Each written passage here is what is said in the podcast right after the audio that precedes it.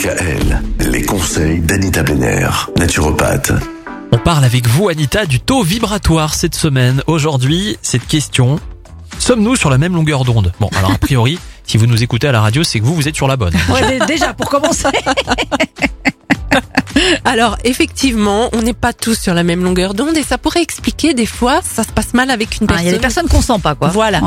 Alors déjà les nouveau-nés sont la plupart du temps en onde delta et c'est pour ça qu'on ne se souvient pas de la période où on était nouveau-né. Alors, rappelez-nous ce que c'est l'onde delta. c'est les ondes les plus profondes, c'est quand on dort Ah, vraiment très profondément et un nouveau-né dort Bah, beaucoup. euh, un nouveau-né dort 20 heures. voilà. 20 heures par jour. Donc, euh, il est en onde delta la plupart du temps. Et Ouais. nous, adultes, on ne peut plus se souvenir de ça puisqu'on était en onde delta. Et d'ailleurs, souvent quand on dort, on ne se souvient pas de quoi on a on est arrivé. En plus, entre 6 mois et un an, ce sont des ondes θ. Là, pareil, ce sont les ondes qui correspondent vraiment aux grands méditants. hein, mais on ne se souvient rarement de ce qui s'est passé entre nos 6 mois et un an, puisqu'on était en onde θ la plupart du temps. Mais c'est pour ça qu'on se sent aussi bien quand on est bébé. C'est aussi, oui, allez savoir.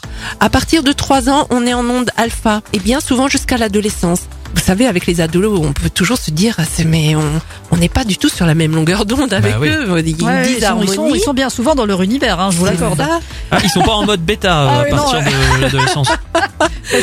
Voilà, donc souvent en onde alpha. Et après l'adolescence, on est en onde bêta la plupart Ah bah du oui, temps. bah oui, oui. Comme nous tous, là, qui, qui sommes Ah en bon train de parler. Un peu bêta. Voilà. Mhm. Et il y a une nouvelle onde, là, qui est assez récente. On, on l'appelle l'onde P3. Alors, elle se nomme comme potentiel positif 3.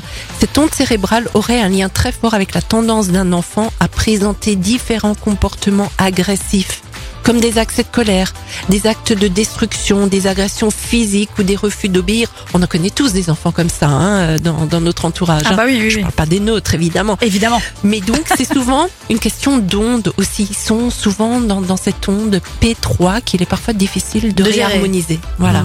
Bon, bah, c'est intéressant tout ça. Demain, justement, on va chercher à, à savoir s'il est possible de synchroniser nos ondes. Retrouvez l'ensemble des conseils de DKL sur notre site internet et l'ensemble des plateformes de podcast.